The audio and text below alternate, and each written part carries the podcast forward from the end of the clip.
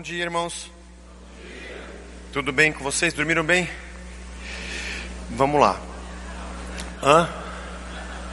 Ah, se você não dormiu bem, que bom, né? Que bom, puxa, que maravilhoso. Deus. É... Eu penso, é, como eu disse ontem, na vida da Igreja de Cristo, nossa vida comunitária, a maneira como nós nos relacionamos, é, nossa eclesiologia, nossa organização institucional, é, nossa espiritualidade, nossa devoção.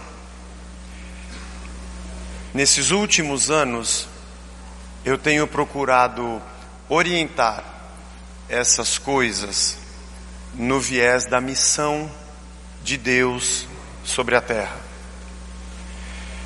E tentado fugir de uma vida comunitária, de uma eclesiologia e de uma espiritualidade que gire em torno de qualquer outra coisa a não ser do jeito que o Pai me, me enviou, eu também envio vocês.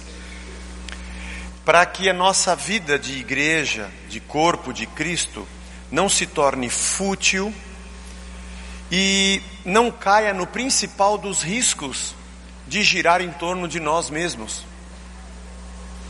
Nossas petições e nossa maneira de viver a igreja girando em torno de nós mesmos. Gosto muito de uma frase é, do Dietrich Bonhoeffer que diz que quando o, quando o homem colheu do fruto, o homem não conhecia nada a não ser Deus. O homem só sabia Deus. Tudo que ele sabia era Deus. E a partir de Deus, tudo o que sabia. E comer do fruto do conhecimento do bem e do mal era uma libertação do próprio Deus. Porque esse fruto faz que eu mesmo conheça o bem e o mal. E eu não preciso mais de Deus para me orientar. Isso é maravilhoso. Toda hora tem que vir aqui para saber as coisas a partir de Deus. E assim ele come contra Deus e passa a ser Deus de si mesmo. Isso chama-se pecado. Nós tomamos a decisão no lugar de Deus e sabemos o que é bem e o que é mal. Aliás, foi o que a serpente disse para Eva: é lógico que você não vai morrer se você comer esse fruto. Imagina, é que se você comer, você vai ser como Deus. Está brincando? Falando sério. E você vai conhecer o bem e o mal. Isso acontece na nossa maneira de viver igreja. Nós decidimos. E todo o nosso sistema religioso gira em torno de nós mesmos. E eu me descobri dentro desse sistema e, de alguma forma, me debati para sair fora dele. E compreender que somos luz enviados no meio das trevas mesmo.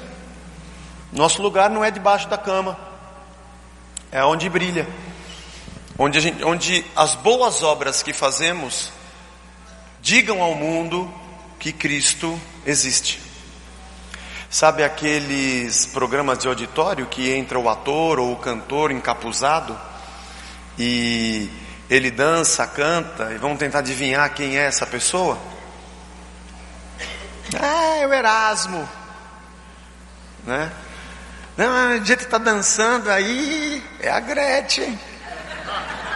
Sei lá, aquela coisa, né? É assim, é, entreguei a idade, né? Apesar de eu não, não era fã dela. Mas. Mas eu tenho 53, é verdade. Nesse corpinho de 52, mas eu tenho 53. E, e é assim, o mundo não vê o cabeça, ele só vê o corpo. Ele não vê o cabeça, não dá para vê-lo. Mas pelas atitudes do corpo, a gente percebe quem Deus é. E a nossa tarefa é viver Cristo em meio ao mundo que não o conhece. Gosto muito de Atos capítulo 15 no final e início do 16, que conta como partiu Paulo para a sua segunda viagem missionária. Ele já havia ido para a Ásia junto com Barnabé. E no meio da viagem é, na Ásia, como eles apanhavam muito e viviam fugindo para lá e para cá, o João Marcos, que carregava as malas, picou a mão. Olha, olha irmãos, bem assim. Como é que é o Luan Santana? É só fazer assim que eu volto, né? Eu não sou fã do Luan Santana, mas eu sou da gratidão. É, quando eles, é, quando eles, então ele deu no pé. O João Marcos fugiu. Daí chegou na segunda viagem, alguns dias depois, Paulo e Barnabé, Paulo disse a Barnabé: Voltemos agora para visitar irmãos por todas as cidades nas quais anunciamos a palavra do Senhor e ver como passam. E Barnabé queria levar também consigo a João chamado Marcos. Mas Paulo não achava justo levarem aquele que se afastara desde a Panfilha não os acompanhando no trabalho. Esse cara não vai de novo, não, ele já deu para trás. Esse cara é frouxo, não dá não. Tem medo de apanhar, não sabe pregar. Houve tal desavença entre eles que vieram a separar-se. O Barnabé foi o cara que abraçou Paulo quando ele se converteu e ninguém acreditava que ele tinha se convertido porque esse cara, esse cara mata cristão, esse cara é perseguidor da igreja. Não, galera, menos, baixa a bola, é o Paulo. Agora ele é Paulo, não é mais Saulo. O cara se converteu. Não, esse cara não. Foi o Barnabé que trouxe o Paulo e agora o Barnabé fazia a mesma coisa. Ô Paulo, esse aqui é o João Marcos, esse cara mudou, o garoto está bem. Não, não quero saber. Paulo era cabeça dura como eu e você, gente como a gente.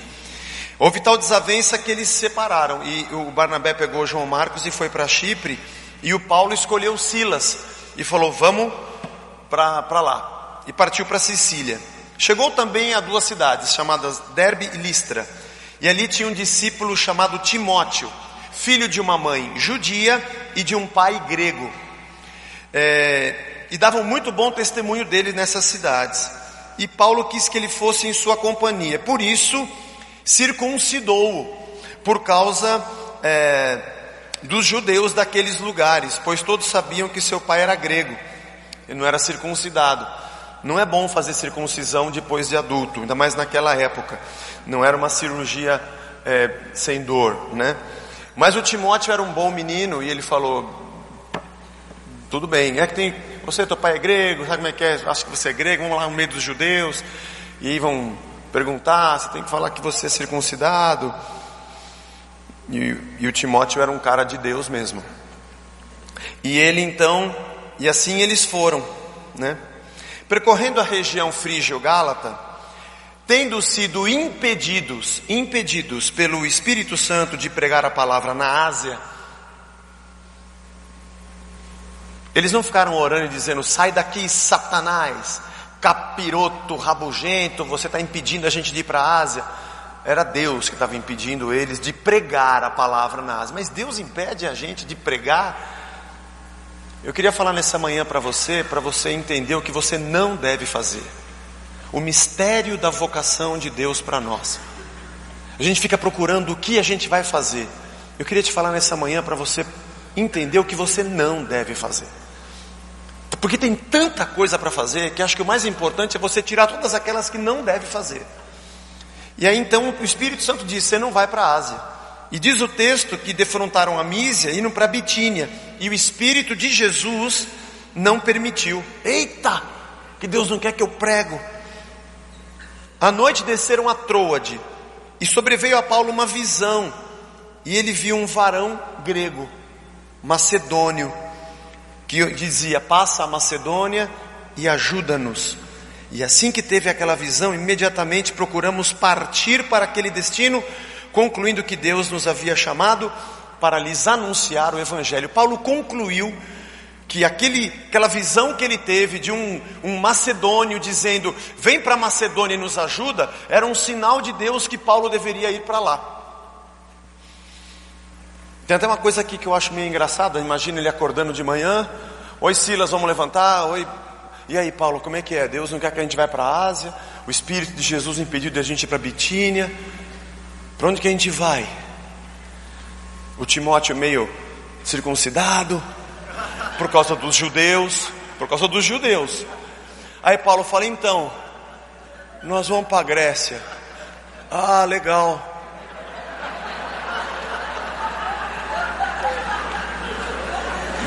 Vejo que tu és profeta, Paulo. Brincadeira, irmão. Isso aqui é só uma piada, tá? Tinha judeu também na Macedônia. Tinha judeu para tudo quanto era lado, disperso para todos os lados. E Paulo sempre procurava primeiro uma sinagoga. Mas a piada é engraçada, né? Mas tem a ver com esse movimento nosso, todas as vezes, de querermos tomar a frente de Deus para descobrirmos o que nós devemos fazer para Ele. Porque sempre nós temos esse sinergismo no nosso movimento de fé, de que primeiro eu faço alguma coisa para que Deus me abençoe.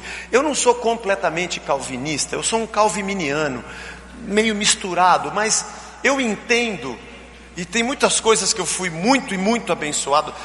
Eu ouvi uma frase de que a gente dorme como calvinista e prega como um arminiano. Eu acho que é meio isso mesmo.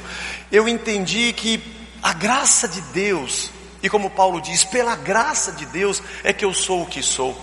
Ele nos amou primeiro. Nós é que somos reativos ao seu amor. Mas nós construímos uma espiritualidade cercada, ou melhor, que cerca a nós mesmos, porque nós somos o centro da razão da igreja. A espiritualidade tem o centro no homem. Todo o nosso movimento eclesiológico visa o centro que é o homem. Então eu acho que eu devo fazer coisas para Deus para que Deus me retribua. A oferta que eu dou é para que eu prospere. O amor que eu ofereço é para que eu receba. O louvor que eu canto é para que eu tenha vitória. Sempre para que eu, para que eu, para que eu, para que eu tenha alguma coisa como resposta de Deus ao meu movimento. E a nossa fé se constrói meio que banhada nas águas do paganismo, aonde eu faço oferendas e Deus me retribui. E eu levanto de manhã e falo, como é que está o humor de Deus hoje, hein? Ih, ele está nervoso, chutou a, a quina da cama, oh Senhor, eu te adoro. E ele, oh, que legal, vou te abençoar, tá vendo? Consegui. E nós saímos da presença de Deus com os nossos pacotinhos. E o irmão fala, nossa, como é que você conseguiu isso? Ah, eu orei, eu jejuei, eu dei oferta, eu cantei, eu clamei, eu profetizei, e aí Deus, ah, movi o coração dele, rapaz, como é que eu faço? E procuramos fórmulas para controlar com um joystick da nossa fé a divindade chamada Cristo. Porque somos humanistas e hedonistas e achamos que o mundo gira ao nosso redor e somos nós que temos o controle de Deus através da nossa espiritualidade que nos colocou no centro da vida. Mas o mundo gira e se sustenta e existe a partir de Cristo, que foi crucificado desde a fundação do mundo. E na cruz fomos gerados. E para a cruz é que nós vamos. Ele é a origem e é o destino. Ele é o Alfa e é o Ômega. É o princípio e é o fim. Ele é o primogênito da criação. Nele todas as coisas foram criadas e sem ele nada do que foi feito se fez. Ele é o primogênito dentre os mortos para em tudo ter a primazia. Nele tudo se sustenta e pelo sangue da cruz reconciliou consigo mesmo todas as coisas, porque Deus estava em Cristo reconciliando consigo mesmo todas as coisas porque dele, para ele e por ele são todas as coisas. Nós é que somos satélites da vontade e da obra central de Cristo, pela qual tudo existe e tudo veio a existir. E assim, Paulo percebeu que o que ele fazia ou deixava de fazer para onde ele fosse e a missão que ele iria cumprir, tinha muito mais a ver com o clamor de um alguém do que com a sua própria vontade. Não é Deus que é uma resposta aos meus rituais carnavalescos de fé.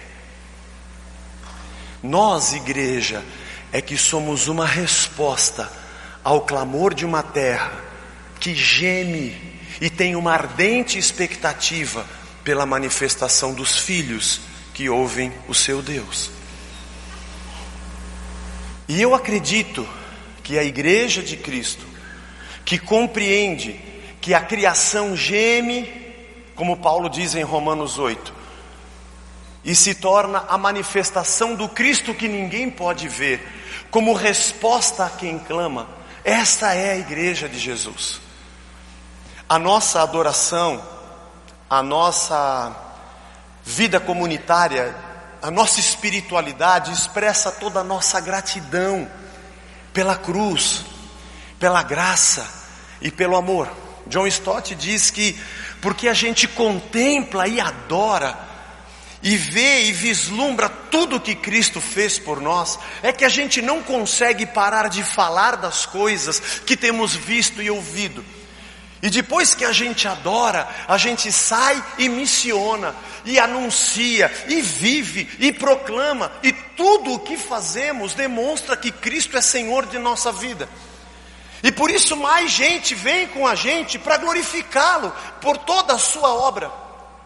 E quando a gente sai daqui, a gente não consegue deixar de falar das coisas que temos visto e ouvido, porque a nossa adoração e a nossa missão revelam dois eixos fundamentais da nossa vida: a verticalidade de quem contempla a Deus e a horizontalidade de quem é missão de Deus na terra, porque tudo é dele, por ele e para ele. Mas num mundo tão consumista e capitalista como a gente vive, aonde tudo está numa prateleira e o telefone é da cor que você quer, você vai padronizar da maneira que você gosta e vai ter um plano é, de minutagem ou de internet feito exatamente para você, customizado para você. O seu carro é customizado para você. Você pode comprar direto da fábrica, colocar os opcionais que você quiser. Você pode fazer roupa customizada para você, o sapato da cor que você quer, com o cadarço com o seu nome.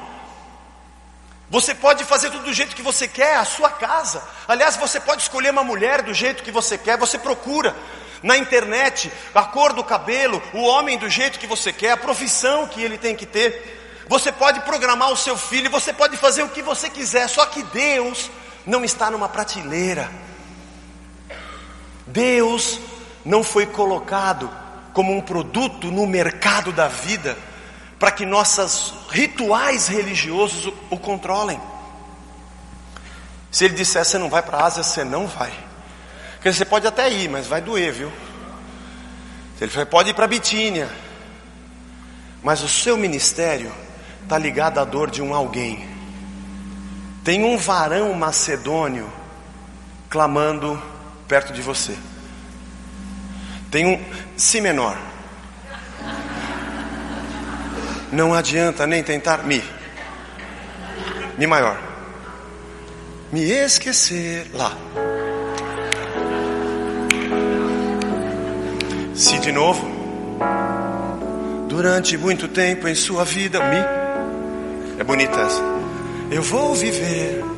É que eu não consigo falar com a música, ou eu, eu fico prestando atenção nos acordes, mas eu vou acabar, falta 2h46. Você não estava aqui ontem, né? Obrigado, é isso. Coloca o mesmo tecladista, mano. Coloca o mesmo. Obrigado, irmão, desculpa. Se demitiu, pediu a conta da igreja? Pô, desculpa. Eu vou orar para ele voltar. Agora, do Roberto eu sou fã. Da Gretchen, do do Roberto.